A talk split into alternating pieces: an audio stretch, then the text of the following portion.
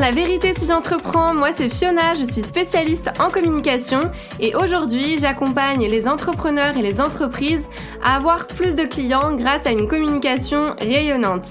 Chaque semaine, je vais vous partager des stratégies, des conseils concrets et facilement applicables autour du business en ligne, d'Instagram, de l'organisation, mais aussi mes réflexions plus personnelles et l'envers du décor de l'entrepreneuriat en toute vulnérabilité et sans aucun filtre. Si tout ça vous parle, alors bienvenue, vous êtes au bon endroit et maintenant c'est parti pour l'épisode étincelant du jour. Hello et bienvenue dans ce nouvel épisode un petit peu particulier pour moi puisque je vais aborder un sujet euh, touchy euh, d'une expérience qui m'est arrivée euh, très mauvaise, voilà.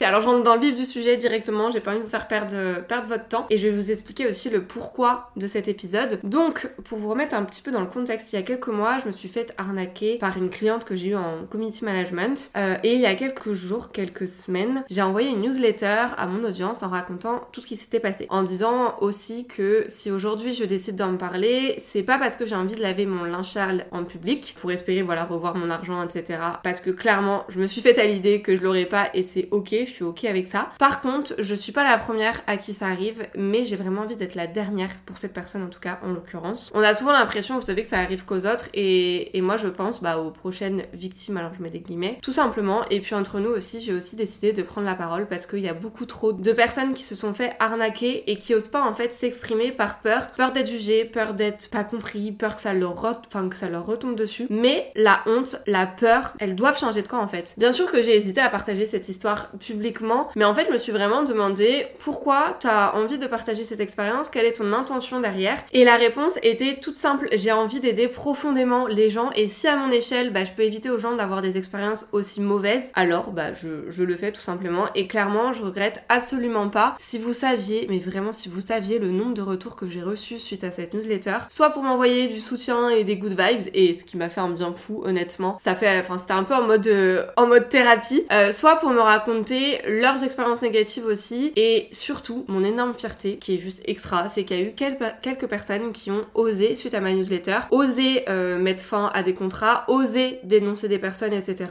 Et elles m'ont dit, genre mot pour mot, qu'elles se sentaient plus seules et que mon témoignage leur avait donné du courage. Et en fait, je trouve ça juste génial de pouvoir justement avoir un, une sorte de porte-parole, enfin que mon message soit porte-parole. Et je me suis dit, bah écoute ma grande, tu vas continuer, tu vas en parler aussi avec le podcast parce que c'est plus facile aussi pour s'exprimer parce que bah voilà, juste d'espace, enfin c'est... Voilà.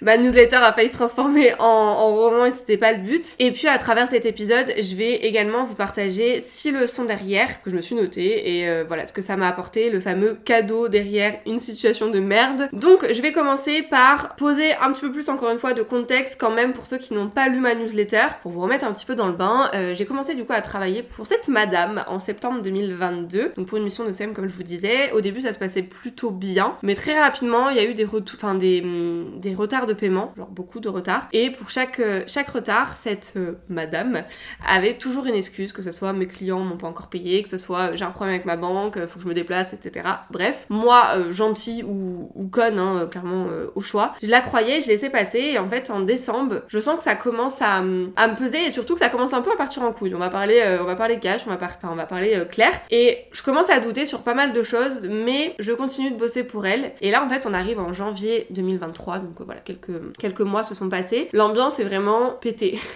C'est-à-dire qu'on est, je sais plus, on était combien? On était 10, je crois, dans, son équipe. Mais en fait, elle s'était pas managée, elle nous parle un peu comme des merdes en fonction de ses humeurs, de ses humeurs, pardon. elle est en retard sur tout, elle donne pas les infos dont on a besoin pour avancer dans nos boulots respectifs. Elle répond une fois sur quatre. Bref, il y a rien qui va, alors qu'en soi, on est en lancement en plus, sur, euh, enfin pour une de ces offres, donc euh, faut le dire. Mi-février, donc je passe plein d'étapes, mais mi-février, j'ai toujours pas reçu le paiement de janvier. Donc elle me dit encore une fois qu'elle attend des paiements de ses clientes, donc encore cette excuse alors qu'elle est censée avoir plein d'argent quand on l'écoute. Euh, mais je me dis que bah, je peux pas arrêter de travailler juste parce qu'elle a un retard de paiement alors qu'on est en plein lancement, donc je continue de travailler. Et puis bah, la fin du mois de février approche et je décide de la relancer quand même parce que bon, bah, j'ai pas reçu ma paye de janvier Euh, et je vais lui envoyer ma facture de février, donc faudrait quand même un moment se bouger, surtout que moi, de mon côté, bah, beaucoup de frais, beaucoup de dépenses qui n'étaient absolument pas prévues. Bref, vous savez la vie de, l'entrepreneur, quoi. Et en fait, ça lui plaît pas que je la relance. Elle me fait comprendre, puis elle fait la morte. Et au bout de X relances, je sais plus combien, elle m'annonce en fait qu'elle me paiera pas la somme qu'elle me doit, donc sur les deux mois récents, donc janvier et février. Elle estime qu'elle n'est pas satisfaite de mon travail, alors que, un, à quelle heure on ne paye pas quelqu'un parce qu'on n'est pas satisfait, déjà.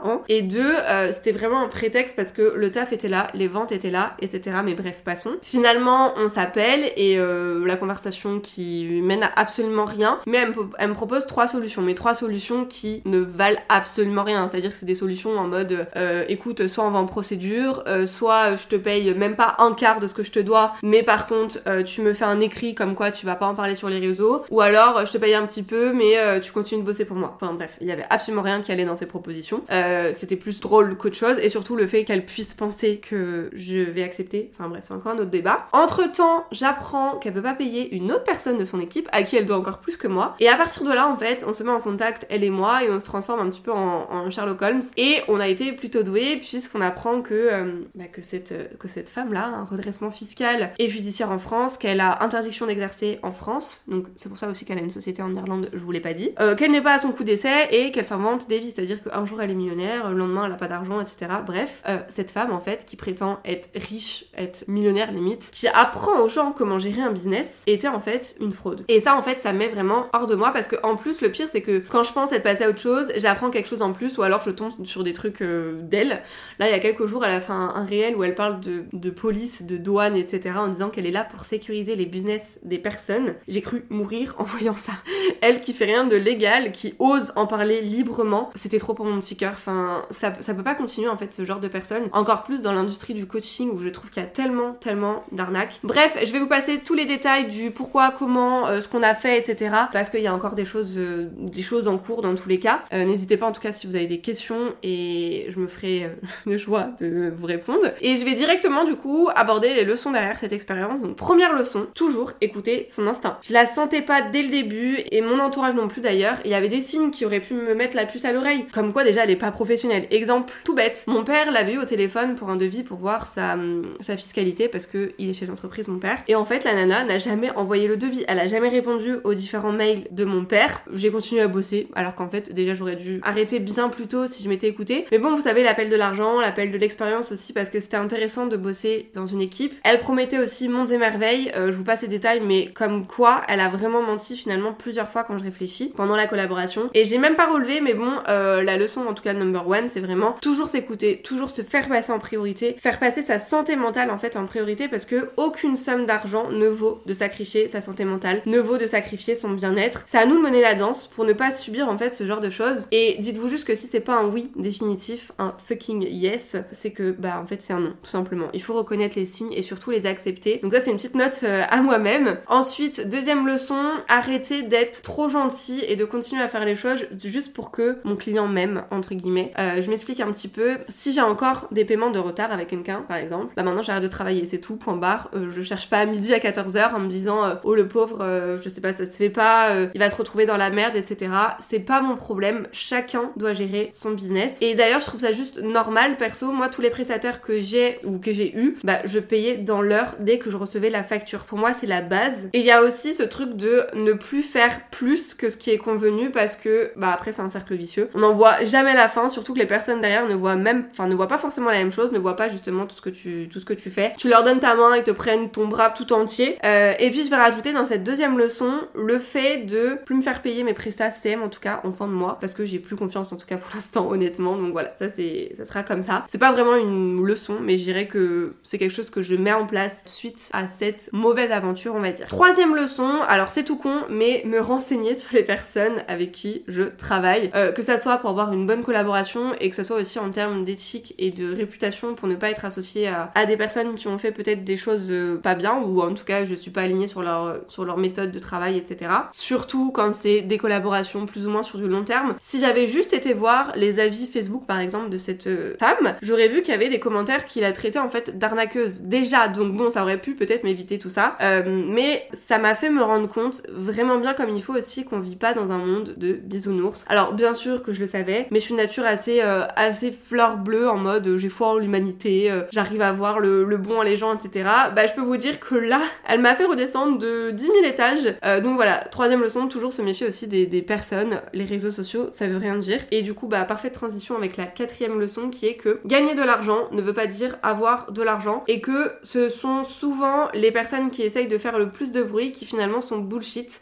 cette en fait, elle en disait beaucoup, mais derrière il se passait pas grand chose. C'est le genre de, de femme qui raconte des histoires en mode euh, j'ai aidé un tel qui a fait des millions grâce à moi, qui a changé totalement sa vie, blabla. Et pourtant il y avait zéro témoignage, nada, walou, euh, que dalle, parce qu'elle disait qu'elle voulait pas mettre en avant ses clients, etc. Enfin bref, toujours des excuses. Donc dites-vous que si une personne est trop vendeuse de rêves, c'est qu'il y a quelque chose qui cloche. Voilà, faites cette association, c'est très simple. Euh, moi maintenant je, enfin j'allais dire j'ai une antenne, une antenne détectée, mais mais on verra, on verra par le futur plutôt si ça s'avère vrai. Cinquième leçon, je dirais que c'est l'importance de bien mettre tout noir sur blanc. Donc les contrats sont là pour nous protéger, le client aussi, mais nous aussi, et ça on a tendance à l'oublier. C'est tout bête, mais juste le fait de, bien stipuler que si a litige, bah il se réglera sur notre territoire, c'est-à-dire la France, bah ça peut tout changer quand il y a des personnes qui ont l'entreprise à l'étranger, comme là en l'occurrence c'était le cas. Euh, juridiquement, il faut être carré à 10 000%, et ça c'est des choses qu'on néglige un petit peu quand on se lance, je trouve, euh, qui peuvent être un petit peu euh, borderline, et en fait, bah on vit pas encore une fois dans un monde des bisounours, donc oui, il faut se protéger un maximum. Et donc pour ça, bah faites-vous euh, faites-vous accompagner. Et sixième leçon, un petit peu bonus, je dirais, c'est enfin c'est plutôt un rappel d'ailleurs, c'est l'importance d'être bien entouré. Comme je vous disais, moi j'ai super mal vécu cette expérience et heureusement que j'étais bien entourée, que ce soit avec ma famille, que ce soit avec mon chéri, que ce soit avec mes amis ou autres même, parce que ça m'a permis de, de déculpabiliser, de me rassurer, d'essayer de voir le verre à moitié plein pendant que je le voyais à moitié vide.